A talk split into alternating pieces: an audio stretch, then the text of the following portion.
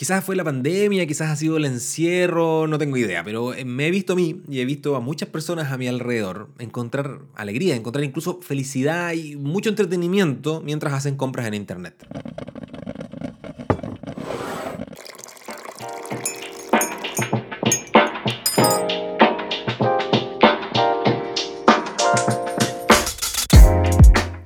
¿Qué tal? Bienvenida, bienvenido nuevamente a compartir un cafecito. Espero que estés con un cafecito en la mano o con un tecito. O espero estar acompañándote en algún momento en donde no necesitas tu capacidad intelectual y estás haciendo algo mecánico. Lavando la losa, haciendo aseo, tendiendo la cama, cocinando, haciendo la fila en un banco mientras odias a todos a tu alrededor de camino al trabajo. Espero, espero ser de compañía para ti.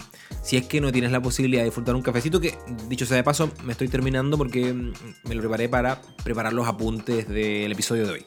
¿Viste el título? Las cosas, eh, no, las cosas no nos dan felicidad sostenible. Ya te he hablado antes respecto al minimalismo. Mi intención no es convertirte al minimalismo tranqui, pero quiero desarrollar algunas ideas. Antes de eso, me desaparecí un par de semanas porque viajé al sur. Luego, yo vivo en una ciudad, en Valparaíso, que queda a un poquito más de mil kilómetros de Temuco, que es la ciudad al sur de Chile de donde yo soy nativo, donde soy natal. Y ahí vive toda mi familia, mi abuelita, mis papás, mis hermanos, mis amigos, todo. Y no había podido viajar por cosas de pandemia, viajé y aunque llevé todos mis aparatos porque no eran vacaciones, yo seguía en teletrabajo. Eh, no grabé porque me pareció que era no era correcto aislarme en una habitación aun cuando estaban todas las condiciones. No me pareció correcto aislarme para grabar un episodio, siendo que no había estado con mi familia durante tanto tiempo. Pero bueno, volvamos al episodio de hoy. Las cosas no nos dan felicidad sostenible. Ya te he dicho en otros episodios, probablemente si me sigues en redes sociales, sabes que tengo un rollo con el minimalismo, eh, que no es un secreto. Yo soy un entusiasta de la filosofía minimalista, como, como una filosofía de vida que intento aplicar en mi vida. Ahora, no me interesa vivir como un monje ni como, ni como una persona eh, desprendida completamente de todos los bienes materiales. Pero tengo claro que no necesito cosas materiales para ser feliz y tengo claro que tú tampoco. Eh, que sí nos gusta tenerla, pero tengo claro que para mi felicidad no hacen falta necesariamente. Si las tengo, fantástico.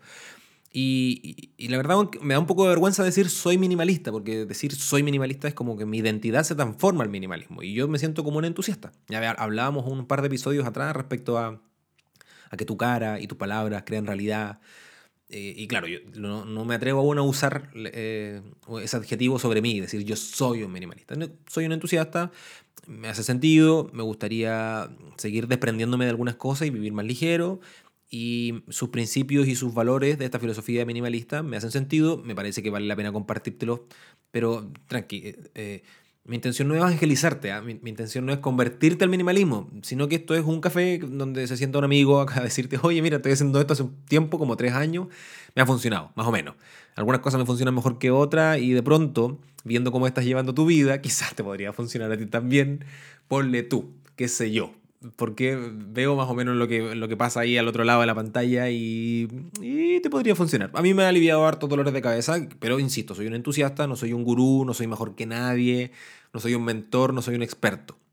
Soy un tipo que te acaba de invitar a un café para contarte que aprendió un par de cosas y estaba chocho y feliz y, quiero compartirlo contigo. Eh, entonces, este episodio tiene que ver con eso, con contarte mis aprendizajes, mi experiencia, desde la perspectiva de alguien que no es experto, que, que simplemente te quiere decir, mira, me funcionó. Eh, ahora, Dicho esto, a lo que veníamos, las cosas no dan felicidad sostenible. Esa es la premisa que me gustaría que, te dejes aquí como, no que te la tatúes en la cabeza porque no estoy seguro si es una ley para ti o un principio o un fundamento, para mí sí, pero es la idea que quiero desarrollar, que las cosas no nos dan felicidad sostenible. Yo supongo que tú vas a estar de acuerdo conmigo en que las cosas nuevas dan felicidad, aunque sea una felicidad que se fuma en la medida que esas cosas nuevas dejan de ser nuevas, ¿no?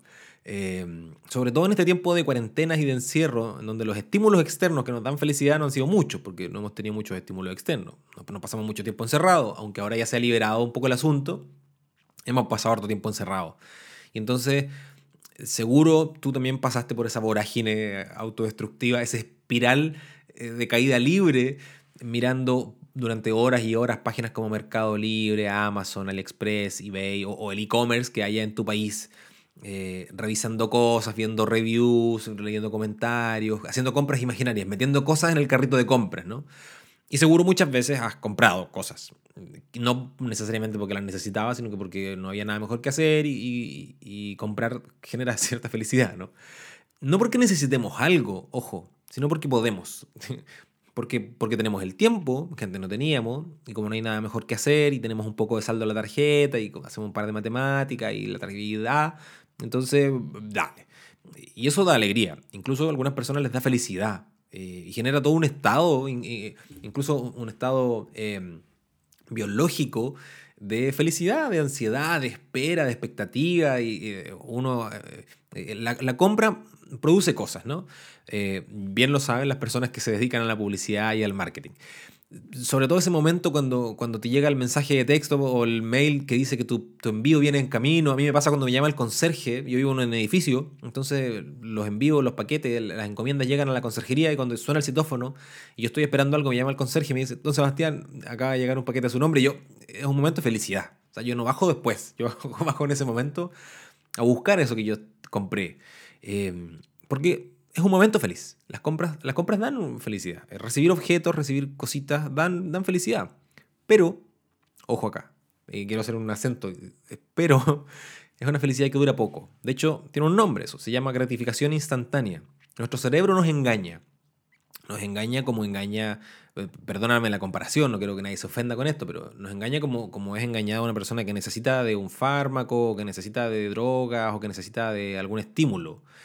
Y por lo tanto, en la medida que eh, la intensidad del estímulo baja, necesitamos volver a estimularnos, ya sea volver a consumir algo, volver a mirar algo, volver a estimularnos o comprar algo. O cuando lo nuevo ya deja de ser nuevo, se acabó el estímulo y vamos a tener que volver a comprar. Entonces, esa, esa gratificación instantánea la mayoría de las veces viene dada por los atributos de eso que compramos. Esa cosa tiene algunas características y esas características nos hacen feliz. Pero nos hacen feliz de forma momentánea porque esos píxeles extra de, tu tablet o de tu smartphone o de tu computador o, de tu, o las pulgadas extra de tu televisor son características que nos parecen fascinantes al inicio, pero luego nos acostumbramos y, cada vez que vuelves a mirar tu teléfono no dices, wow, este teléfono es fantástico, qué cámara más buena tiene. No, nos acostumbramos y ya no nos genera felicidad.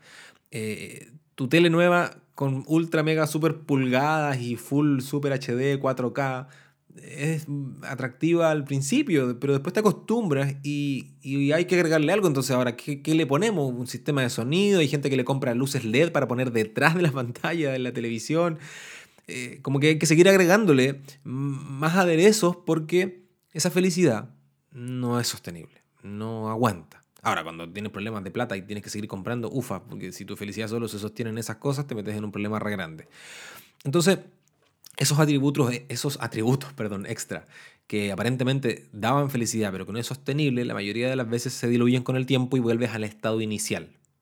Vuelves al estado inicial, al estado inicial de, ok, tengo que comprar algo para pasar el rato, para ser feliz, para entretenerme, para sentirme estimulado nuevamente. Y entonces las cosas que poseemos, así como siendo una raya para la suma, las cosas que poseemos no mejoran sustantivamente nuestra vida. Esos píxeles extra no mejoraron tu vida, mejoraron un momento de tu vida, hasta que te acostumbraste. Y luego tu vida volvió a ser igual como era antes de tener esos píxeles extra en tu teléfono, o esa memoria RAM extra en tu computador, o, esa prenda de vestir en tu closet. Dura un rato. No contribuyen a mejorar nuestra calidad de vida y aquí aparece un aspecto importante que se llama la felicidad sintética, te lo voy a explicar rápido porque no es algo tan sencillo. La felicidad sintética tiene que ver con que nosotros somos capaces de sintetizar felicidad. Sintetizar es poder generar algo a partir de, la, de, otras cosas que ya existen. En ese sentido, la felicidad sintética no es, no es plástica ni falsa, sino que es la felicidad que nosotros podemos sintetizar. Así como hay algunas personas que sintetizan eh, metabólicamente algunas cosas y tienen mucho colesterol o tienen mucha, la glicemia muy alta y tienen por lo tanto problemas metabólicos, la felicidad también la sintetizamos. Y está, está, está demostrado, ya se, se descubrió hace tiempo, que nosotros sintetizamos cierto nivel de felicidad, todos, o sea, producimos felicidad. Pero la sociedad nos ha ido metiendo en la cabeza, esto no es un invento mío, que la felicidad por estimulación extrínseca pareciera ser mucho más válida. O sea, ¿cómo vas a ser feliz si no has logrado nada en la vida? ¿Cómo vas a ser feliz si no lograste terminar tu carrera universitaria? ¿Cómo vas a ser feliz si aún no te has casado ni has tenido hijos? ¿Cómo vas a ser feliz si no has logrado hacer ese viaje?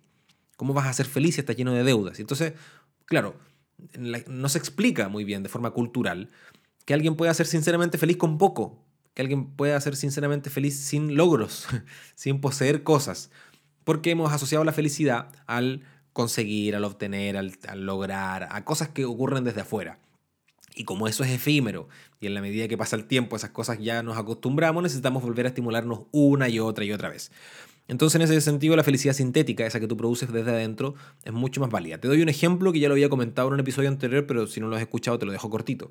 Si es una investigación en los 90 en Estados Unidos para medir el nivel de felicidad de las personas. Vuelvo al, inicio del episodio, las compras no generan felicidad sostenible. Las cosas no generan felicidad sostenible. Si es un estudio para medir los niveles de felicidad de dos grupos de personas, de dos, de dos se hace una muestra con dos grupos de personas. Unas que se volvían millonarias de la noche a la mañana, porque se ganaban la lotería principalmente. Había otros casos, pero principalmente porque se ganaban la lotería. Y eran personas normales, económicamente hablando, y se volvían millonarias rápidamente. Y medían también a personas que, producto de un accidente o de alguna situación catastrófica, quedaban en alguna situación de discapacidad quedaban eh, con problemas de movilidad o alguna situación de discapacidad eh, de cualquier tipo. Los medían. Y lo que descubrían es que aquellas personas que de la noche a la mañana se volvían millonarios y por lo tanto tenían grandes razones para ser felices de forma sostenida en el tiempo, claro, cuando, cuando ocurría ese episodio, ese evento de que se volvían millonarios, eran muy felices y sus niveles de felicidad disparaban, lo gráfico. Pero al cabo de un par de meses, ya no eran tan felices como en ese momento en que se volvieron millonarios, sino que eran igual de felices como eran antes de recibir el premio. Se acostumbraban a ser millonarios, se acostumbraban a tener una buena situación económica y ya no eran súper, súper felices, ni se sostenían así como en el nivel top de felicidad, sino que eran felices igual como eran antes. Por lo tanto, si antes eran personas infelices, ahora son infelices con plata. Por otra parte, aquellas personas que sufrieron un accidente catastrófico que los dejaban en situación de discapacidad, claramente cuando eso ocurría, su nivel de felicidad bajaba por el piso, hacia un hoyo, un túnel, llegaba hasta el otro lado del planeta. Se sentían completamente miserables y su vida carecía de sentido, pero al cabo de unos meses se acostumbraban a esa situación en la que se encontraban ahora de discapacidad y alcanzaban el mismo nivel de felicidad que tenían antes de ese episodio catastrófico. Y entonces esas personas con discapacidad tú las mirabas y no eran infelices, eran igual de felices como eran antes. O sea, si antes el tipo era un infeliz antes de quedar en silla de ruedas, por ejemplo, al cabo de un par de meses sigue siendo el mismo infeliz. Y si antes esa persona era una persona bien, buena onda, con una mirada, una actitud positiva frente a la vida, al cabo de un par de meses de ese accidente, claro, lo pasó pésimo, pero luego se nivelaba nuevamente. Porque se ha demostrado que nosotros tenemos como un nivel basal de felicidad. Nosotros producimos felicidad de forma eh, intrínseca independiente de la estimulación externa. Yo creo que ahí es donde deberíamos apuntar. Eso como primera cosa, como, primer punto. Eh, que las cosas te estimulan dura poco y lo relevante entonces es aprender a ser felices, que lo vamos a desarrollar en algún otro momento, pero tú puedes buscar, de hecho, escribe charla TED o TED Talk eh, acerca de la felicidad sintética y ahí hay, hay, una charla buenísima que te va a ayudar a desarrollar esa idea. Antes de continuar, una pausa comercial, patrocinada por mí mismo ya te había dicho, ¿no? Te invito a un cafecito y sería muy bacán, como decimos en Chile, que tú puedas invitarme un cafecito a mí también. Para eso he abierto un perfil en una plataforma que se llama coffee.com. Y el enlace lo dejo en la descripción de este perfil si quieres invitarme un cafecito a mí también. El único objetivo del cafecito es hacer sostenible este podcast, porque implica algunos mínimos gastos, inversiones y ahí subirle un poco el nivel para que esto sea cada vez mejor no para ostentar que soy fantástico, sino que porque te ofrezco así un mejor producto digital por el cual no le cobro a nadie, no gano un peso. Yo hago esto gratis porque me gusta, pero si tú quieres apoyarme, bien.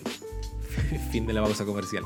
Parece como que me estaba defendiendo en lugar de estar eh, haciendo como la promoción de, de, crowdfunding, se llama el concepto. Eh, que, que, tu comunidad te ayude a fondear, a financiar tus proyectos. Pero bueno, gracias a ustedes por ser mi comunidad. Si no me quieren fondear, no pasa nada. Denme un like y con eso estamos. O compartan el episodio en sus redes sociales.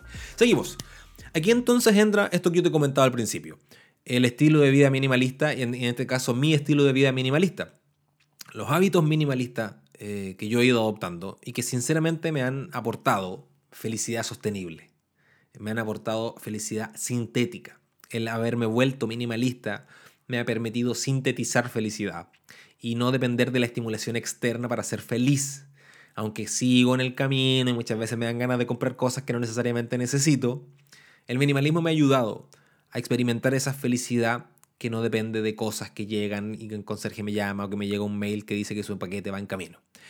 Entonces, el, no comprar cosas, el no gastar plata, el, no recibir esa notificación de que mi envío va en camino, me ha dado mucha más felicidad eh, sostenida en el tiempo que la felicidad que he recibido cuando compro, cuando espero cosas, cuando gasto y cuando veo que el saldo de mi tarjeta baja.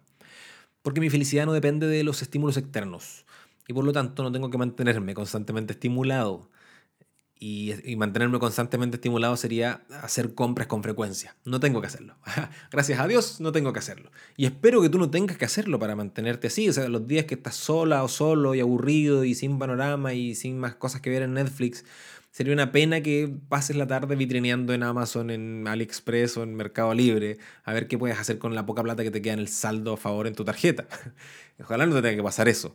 Eh, así como en, muchos otros aspectos de la vida en la, que, consumimos. Entonces, resumen de esta primera idea, los estímulos, estos estímulos de consumo nos provocan gratificación instantánea, como cuando compramos cosas maravillosas y muy estimulantes, pero son felicidad que se desvanece rápido.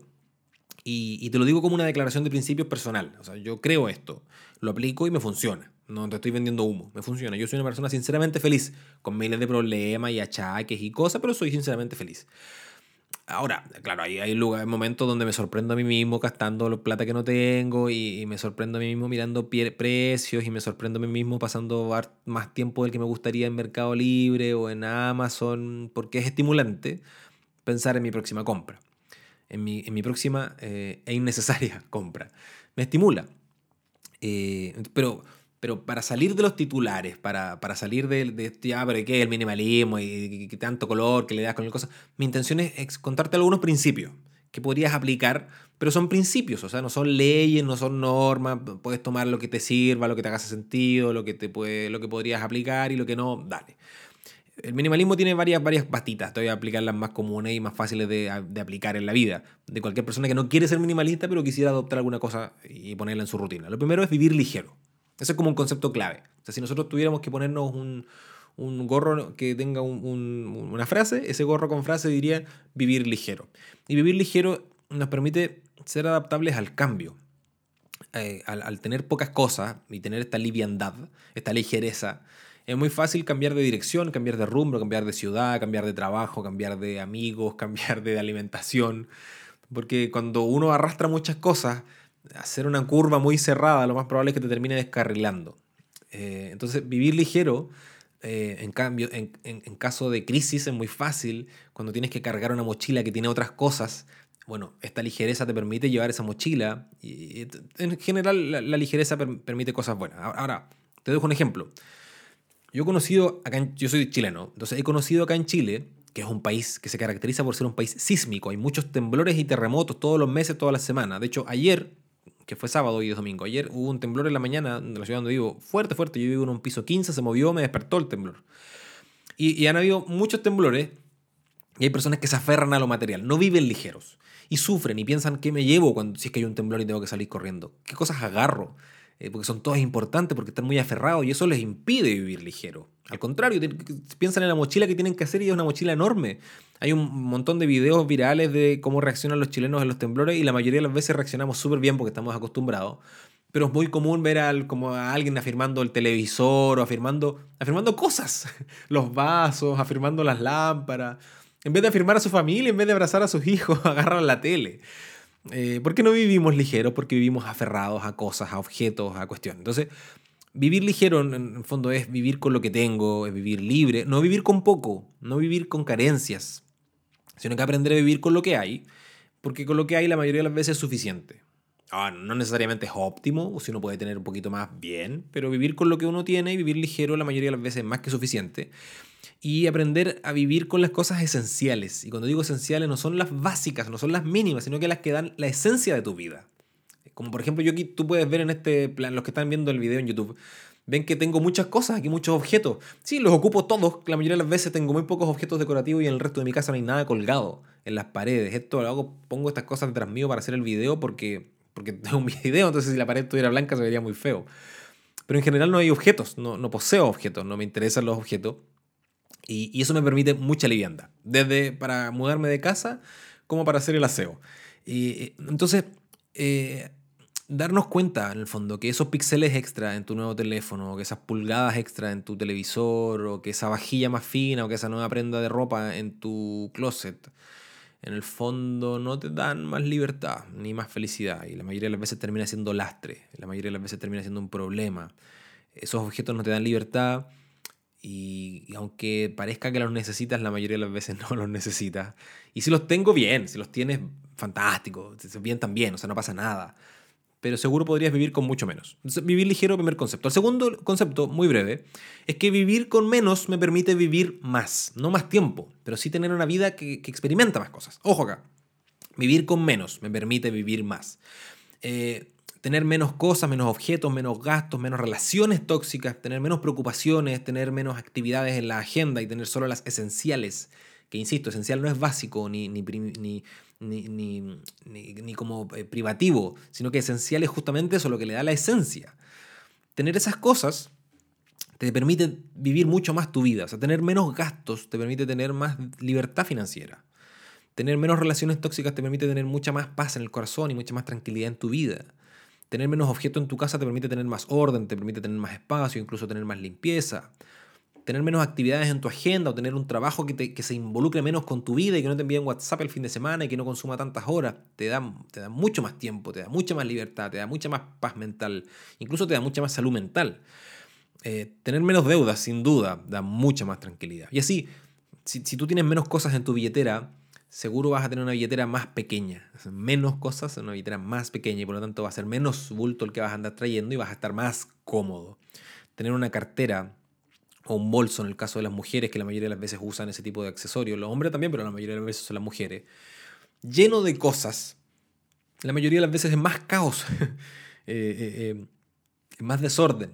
En cambio, andar acarreando por la vida un bolso más pequeño, con lo esencial. La mayoría de las veces te da más libertad, te das una vida más sencilla y cuando quieres encontrar algo lo vas a encontrar más rápido y vas a ser más ordenado. Entonces, vivir con menos en, general es una premisa para poder tener más, eh, para disfrutar más, para, para experimentar más, para gozarte más de tu vida. Ese es un segundo principio. El primero, vivir ligero, el segundo, vivir con menos. Y el tercero es que todo lo que tengo es realmente valioso. No tengo nada que no sea valioso, no tengo nada que yo no atesore. Porque al tener pocas cosas, las cosas que utilizo son las cosas que realmente uso. O sea, las cosas que están almacenadas en mi domicilio son cosas que realmente estoy usando con mucha frecuencia. No todos los días, pero, pero con mucha frecuencia. Y por lo tanto tienen un gran valor para mí. Y me importan mucho y si no están voy a sufrirlas. Porque las quiero, me sirven, le aportan valor a mi vida. Y hay muy poco bodegaje. Mi departamento tiene la posibilidad de tener una bodega. Yo tengo una bodega abajo en la que tengo la estufa que uso en el invierno, las bicicletas que uso cuando puedo, y se acabó un par de cosas que son de verano, así como juguetes de playa y cosas de, ese tipo, que son de temporada.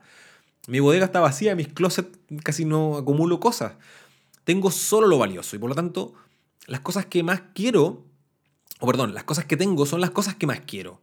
Y las cosas que no quiero tanto me deshago de ellas con mucha facilidad. De hecho, hago un test conmigo mismo. Si hay algo que, está en mi casa durante más de tres meses y no los he usado, y no es algo de temporada, así como la ropa para ir a la nieve o a, las cosas que uso en la playa, si no son de temporada y están en mi domicilio más de tres meses, intento regalarlas, donarlas, venderlas o reciclarlas. Intentar no botarlas, no generar más basura, pero deshacerme de ellas y no seguir acumulando. Los minimalistas no acumulamos cosas. Incluso mi computador, los archivos, pero ya en algún momento vamos a hablar de minimalismo digital. ¿Cuántas de las cosas que, tienes tú ahí en tu casa están juntando polvo?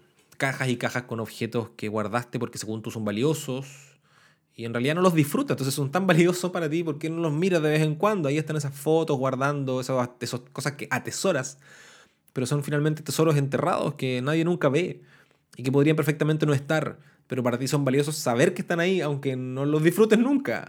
Solo los ves cuando te cambias de casa, cuando haces la limpieza profunda una vez al año cajas de fotos, ropa en el closet, vajilla en los muebles, hasta comida que probablemente se te echa a perder, que no comiste nunca, pero bueno, te dio pena botar. Eh, la verdad es que tenerlas ahí almacenadas, para los que intentamos vivir el minimalismo, la verdad es que tratamos de poseer objetos que usamos y que son valiosos, que nos aportan valor a nuestra vida. Aún no lo logro por completo, hay un montón de cosas que tengo de las cuales me encantaría deshacerme, y, pero voy ahí, voy de camino intentando eh, eh, soltar, vivir ligero y lo que tengo que sea realmente valioso. Ahora, claro, yo tengo un hijo y con los niños es difícil porque a los niños les gustan las cosas y necesitan cosas, necesitan juguetes, necesitan algunos artefactos que no siempre duran tanto tiempo porque van creciendo. Entonces es difícil hacerla del minimalista cuando uno tiene un niño en casa.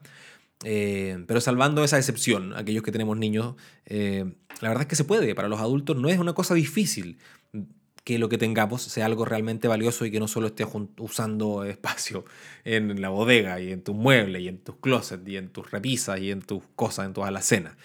Los tres principios entonces, vivir ligero, el segundo, vivir con menos y el tercero, que lo que tengo es realmente valioso. Ahora, para ir cerrando, quiero dejarte algunas preguntas que me parece que son preguntas saludables y que te podrían ayudar a discernir si eso que vas a comprar te va a dar felicidad sostenible o solo es gratificación instantánea que se va a esfumar como se fuma el humo de un cigarrillo. Eh, si es algo que se va a diluir rápidamente o va a quedar. Entonces te quiero dejar estas preguntas para tu discernimiento. Es como un cuestionario. Ojo acá. Primero, ¿puedo pagar por eso o necesito de la ayuda de una tarjeta de crédito? Y ajustar incómodamente otros aspectos de mi vida para poder pagar eso que me quiero comprar. Ahí, de ahí te lo dejo. Lo segundo, ¿esto que estoy comprando, lo estoy comprando para mí o lo estoy comprando para impresionar a los demás?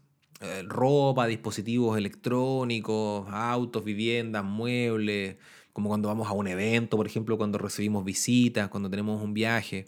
¿Estoy comprándolo para mí o estoy comprándolo para impresionar al resto? Lo tercero, ¿podría yo vivir sin tener esto que tengo ganas de comprar? ¿Podría seguir viviendo mi vida y resolverla de todas formas?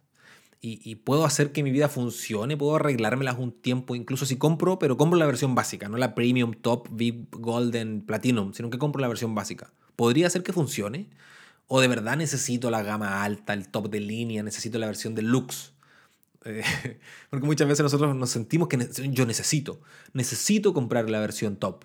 Y la verdad es que no necesitamos la versión top. Muchas veces podemos arreglarnos la vida con la versión básica, porque claramente hay compras que sí o sí tenemos que hacer, hay cosas que necesitamos. Luego un ejemplo imaginario, ¿no? Si tú te quieres comprar, ponte tú unas zapatillas, si las zapatillas cuestan 100 dólares. Si yo en este momento te digo, aquí tienes en mi mano derecha los 100 dólares y en mi mano izquierda tienes las zapatillas, ¿qué tomas? Si tú tomas las zapatillas, dale, haz la compra. Ahora, si tú quieres recibir los 100 dólares en lugar de recibir las zapatillas, bueno, te aviso, esos 100 dólares ya los tienes en tu billetera, no hace falta que yo te los dé. Si, si crees que la plata la necesitas usar en otra cosa y esos 100 dólares te vendrían bien, probablemente no te vendrían bien esas zapatillas de 100 dólares. Ese ejercicio de discernimiento es re fácil. Y el último es cuántas horas de tu vida de trabajo cuesta ese objeto. Seguro tú ya hiciste el cálculo de cuánto vale una hora laboral tuya. A ti te pagan un sueldo mensual, pero divide las horas laborales, saca el cálculo y por favor averigua cuánto cuesta una hora de tu vida laboral. Y ahora toma ese valor hora y traspásalo a los objetos que te quieres comprar. ¿Cuántas horas de tu vida cuesta ese teléfono, ese televisor, ese ticket, esa prenda de vestir? no tengo idea. Esa aspiradora robot. Oh, me quiero comprar una aspiradora robot a todo esto. Eh, ahí tengo, por ejemplo, una confesión de, de, consumismo. Tengo muchas ganas, llevo meses pensando en la aspiradora robot, pero cuesta muchas horas de mi vida que no estoy dispuesto a transar. Entonces, bueno, ahí te dejé esa pregunta, tú puedes ponerle pausa, ir para atrás, para adelante. Para cerrar, quiero, quiero hacerte un cruce, quiero, quiero evidenciar el cruce de conceptos que he hecho en este episodio. Este camino del minimalismo al consumismo como antagónicos, que no lo son, pero suenan como antagónicos porque tú perfectamente podrías consumir las cosas que necesitas consumir, ser minimalista y no pasa nada, no hay juicio, no, nadie es mejor o peor persona. Lo segundo sí es que el consumismo y la felicidad que nos dan las cosas es algo que te lo dejo ahí para que lo medites porque no necesariamente consumiendo cosas vas a ser más feliz. Y, lo tercero es que como viste recién en las preguntas que te acabo de dejar, el minimalismo, el consumismo y estos hábitos tienen mucho que ver con tus finanzas personales y con tus hábitos financieros. Y eso es importante porque las finanzas personales no tienen que ver únicamente con los números, aunque así lo parezca, ni, tienen que ver con ser bueno para las matemáticas, sino que tienen mucho más que ver con el comportamiento, con los hábitos, con tu estilo de vida, o en este caso como yo, que intento hacerlas de minimalista un poco. Y, y de hecho no necesitas ser inteligente para ser bueno con el dinero ni necesitas ser bueno para las matemáticas para ser bueno con el dinero. Porque créeme, en, varios aspectos de mi vida, como por ejemplo las matemáticas, soy un incompetente. Eh, me cuesta mucho, lo hago mal. Y aún así he podido mejorar mi relación, no solo con el dinero, sino que con mi salud financiera en general, como, como una cosa grande, global. ¿no? Y eso, mejorar mi, mi salud financiera, eh, no ha sido una mejora a raíz de mi inteligencia, sino que porque he mejorado mis hábitos, he mejorado algunos comportamientos y he cambiado mi estilo de vida. Y eso me ha permitido, como te decía recién, eh, poder vivir con un poco de menos, poder eh, tener cosas que realmente aportan valor a mi vida y andar mucho más ligero.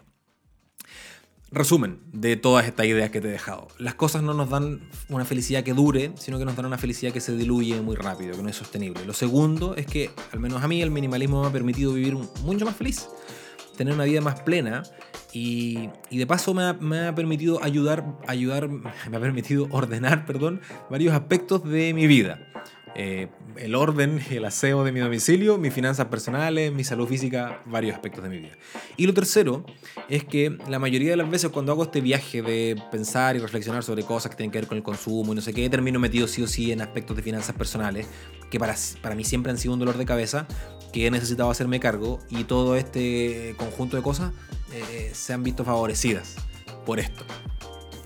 Dicho esto, eh, yo sé que todo esto que te he compartido no aplica para todo el mundo, que son, no son reglas, no son leyes, son principios, son ideas, ideales de estilo de vida y ojalá que alguna de estas cuestiones que he intentado compartir, resumir, hablándote muy rápido porque te quería compartir muchas cosas, te hagan sentido y te ayuden harto. Y que te aporten valor a tu vida finalmente, si no me interesa, no me interesa convertir a nadie a ninguna filosofía ni ningún estilo de nada. Mm, no tengo más, tengo más, pero no para este episodio. Espero que hayas podido disfrutar tu cafecito y que esta conversa te haya acompañado en donde sea que estés metida o metido en este momento. Cuídate harto, nos escuchamos y compartimos otro café la próxima semana y que te vaya lindo. Un besito, chao.